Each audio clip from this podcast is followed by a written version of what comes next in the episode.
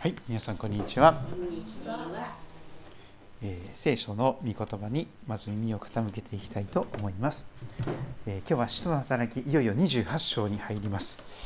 28章の1節から15節、えー聞くドラマ聖書でまた耳を傾けていきたいと思いますが、それぞれの聖書で聞き比べてください。えー使徒の働き28章の1節から15節の御言葉です。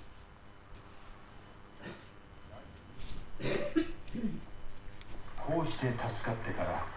私たちはこの島がマルタと呼ばれていることを知った。島の人々は私たちに非常に親切にしてくれた。雨が降り出していて寒かったので彼らは火を焚いて私たち皆を迎えてくれた。パウロが枯れ枝を一抱え集めて火にくべると熱気のために一匹のマムシが這い出してきて彼の手に噛みついた。島の人々はこの生き物がパウロの手にぶら下がっているのを見て言い合った。この人はきっと人殺しだ。海からは救われたが正義の女神はこの人を生かしておかないのだ。しかしパウロはその生き物を火の中に振り落として何の害も受けなかった。人々は彼が今にも腫れ上がってくるかあるいは急に倒れて死ぬだろうと待っていたしかしいくら待っても彼に何も変わった様子が見えないので考えを変えてこの人は神様だ。と言い出した。さてその場所の近くに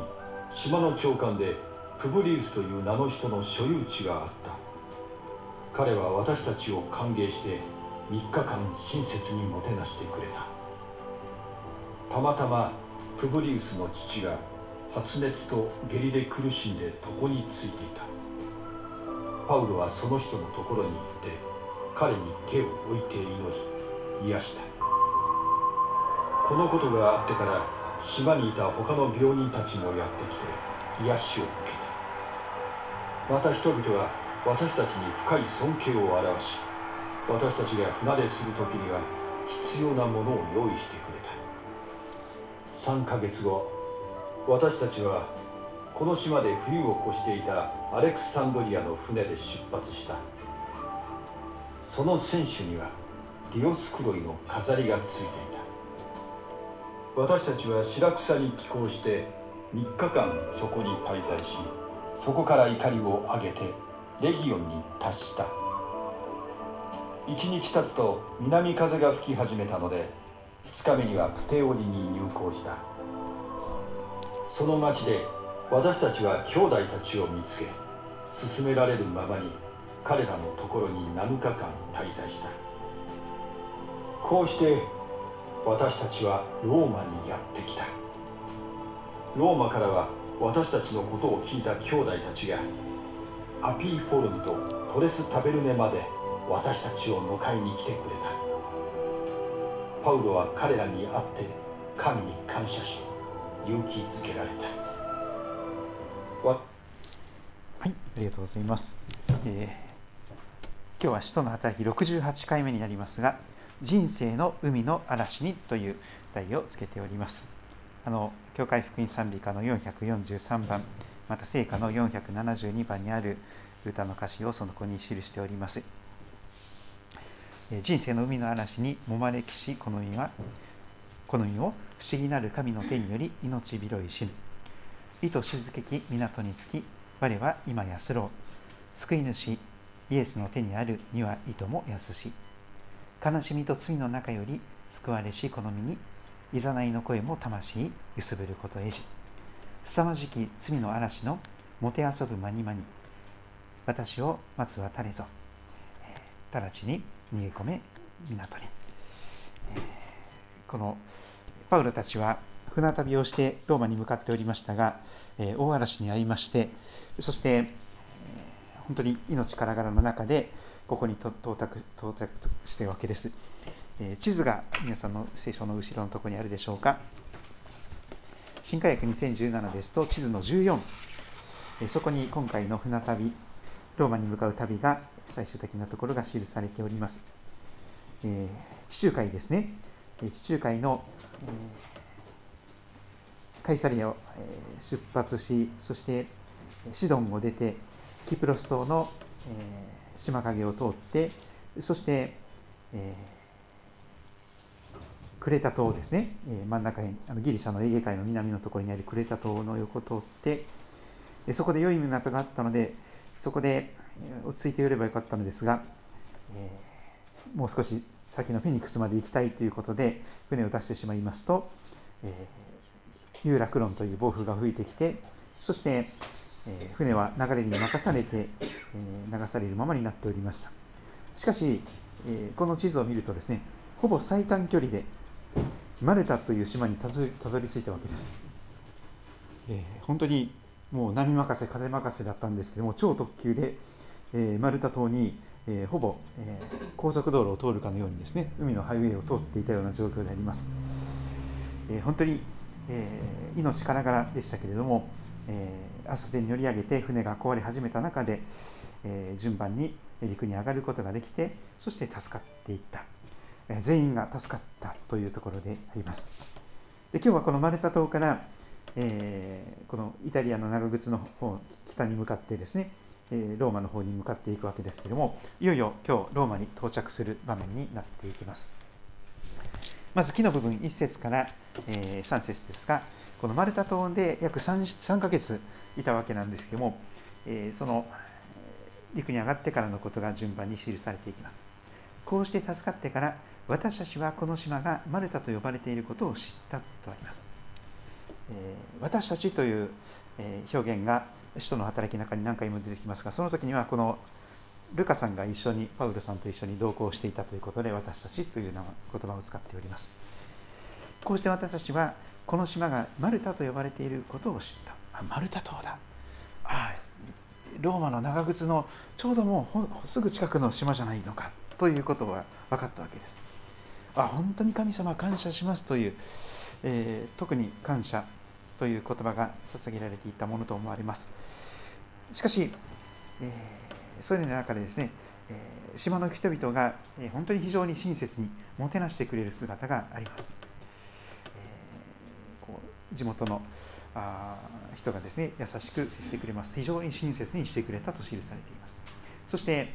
あの先ほどの朗読の中ではこう雨の音がですね、えー、しとしとと降っておりましたけれども雨が降り出して寒いという中で、え火を焚くということになりまして彼らは火を焚いて私たち皆を迎えてくれます。パウロは枯れ枝を一抱え集めて火にくべるわけなんですけどもそこで熱気のために一匹のマムシが這い出てきた。しかもパウロの手に噛みついたということが、えー、記されております、えー、マムシは毒蛇ですから1時間以内に血清を打たないと死ぬ可能性が多々ありますけれどもえー、今はどこも暑いですからこの辺もマムシがうろうろしているかもしれません、えー、河川敷とかですね草むらの中を歩く時にはよく注意してください、えー、一匹のマムシが這い出てきて噛みつかれてしまったわけです。毒蛇です、えー、毒蛇分かりやすいですね。頭が三角の形をしていてこのこのなんですかこういうこういう感じの模様がいっぱいこう体についているという見るからに毒蛇ですっていう感じなんですけどそれが這い出してきて噛みついてしまったわけです。それを見ていた島の人々は章の部分ですね。この生き物がああマムシが毒蛇がパウロの手にぶら下がっている。噛みついたまま離れない状態でぶら下がっているのを見て、えー、言い合っていくわけです。この人はきっと人殺しだ。海からは救われたが正義の女神はこの人を生かしておけないのだ。まあどこの世界でもですねなんかこう罰が当たったんだろうみたいな感じで、えー、そういうことが言われていくわけであります。しかし一向にというか5節不思議なことが書かれています。パウロはその生き物を火の中に振り落として何の害も受けなかったと記されております。まあ、一つの大きな奇跡ですね。毒蛇に噛まれても死ぬことがなく何も害がなかったという神様の奇跡がそこで行われたわけです。人々は彼が今にも晴れ上がってくるかあるいは急に倒れて死ぬだろうと待っていたわけです。今か今かと待っていたんですけども期待をしていたかもしれません。ところがいくら待っても何も変化がない。いくら待っても彼に何も変わった様子が見えないので今度は考えを変えます。まあ両極端ですけども。この人は罰が当たったんだ。この人はきっと悪いことして人殺しなんだ。って言ってたのにこの人は神様だと真反対のことを言い始めたわけです。はい。まあ、人はですねあの、まあ、よくそういうふうにですね勝手に適当に判断してしまうことが多いんですけどもとにかく非常に、えー、現地の人たちはですねあの素朴な純朴な人でありました。この人は神様だと言い始めた姿が記されております。そして天の部分。さてその場所の近くに島の長官で、えー、ブブリブブリウスという名前の人の、えー、土地があったわけです。彼が実は歓迎してくださったわけですね。3日間親切にもてなしてくれました。もう宴だということでですねたくさんの美味しい料理が踏ま,踏まれたことでしょうし踊りがなされたかもしれません。そんな中でこのプブリウスさんのお父さんが実は体調不良で非常に苦しんでいたということが記されています。今も昔もですね発熱とか下痢で苦しむ人が起こり得るんですけどもその、え方のお父様も非常に苦しんでいらっしゃったようです。もちろん現地のお薬ですとかいろんな現地のことでですね治療とかあるいはお祈りがなされていたと思いますけどもなかなか一向に良くならないとこについたままでありました。パウロはその人のところに行って彼に手を置いて祈ります。そうしますと癒されていくわけです。パウロを通して神様が全知全能の天と地を作られた神様が癒しをもたらしてくださった姿が記されています。このことがあってから島にいた他の病人たちも次々にやってまいります。癒しを受けていくことになりました。どこを旅しても病人はたくさんいるのです。そしてそれぞれの人生の中でそれぞれの人生と戦っているわけです。しかしその解決はどこでも世界共通の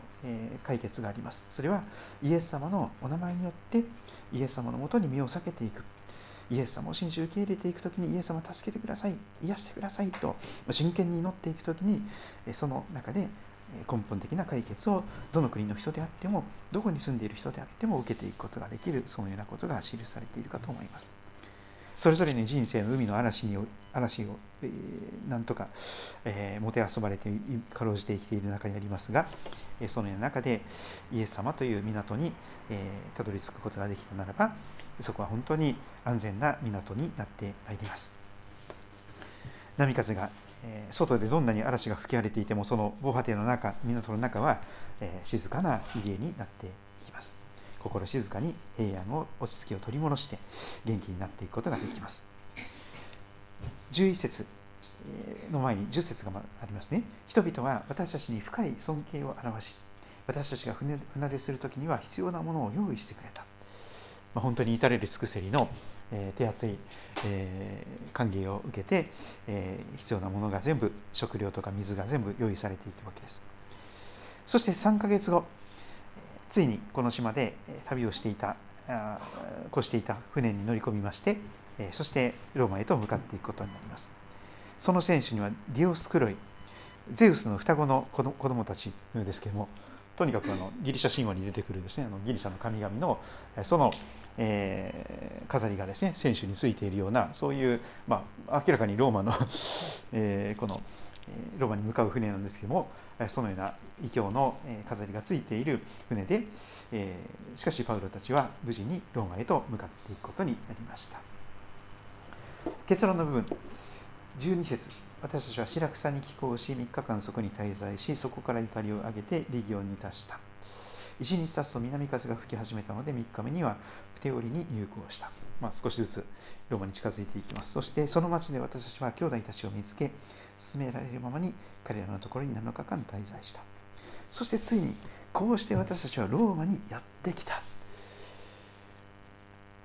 本当に神様の約束通り安全に無事に神様はパウロをローマに導いてくださったわけです。どんなに遠くてもですね神様はちゃんとそこにたどり着くことができるように助け導き守り養ってくださるということが記されているかと思います。ローマから私のことを聞いた兄弟たちもえ、出迎えに来てくれます。アピーフォルムとトレス食べるまで迎えに来てくれたようです。パウロは彼らに会って神様に感謝し勇気づけられていきます。本当にローマにも主にある兄弟姉妹神の家族のメンバーがいて本当に、え真剣に祈って、え待ってくださっていた。えその、うん、歓迎を受けていく中で本当に心勇気づけられたものと思われます。皆さんもそれぞれの人生の旅をされているかと思いますが時にですね本当に、えー、もう私はここで死んでしまうのかしらというぐらいに、えー、この先が見えない中に、え、置かれることがあるかもしれませんが今日の聖書の箇所をぜひ思い出していただいてですね人生の海の嵐に、え不思議なる神様の御手の中で命拾いをして、えそして、えイエス様の御手の中に、え導かれているならば、え何があっても大安心という人生を生きていくことができると覚えております。えー、ぜひイエス様のもとに身を避けていただきましたら感謝です。皆さんはどんなことを思われたでしょうか？また、えー、分かち合っていただくと感謝です。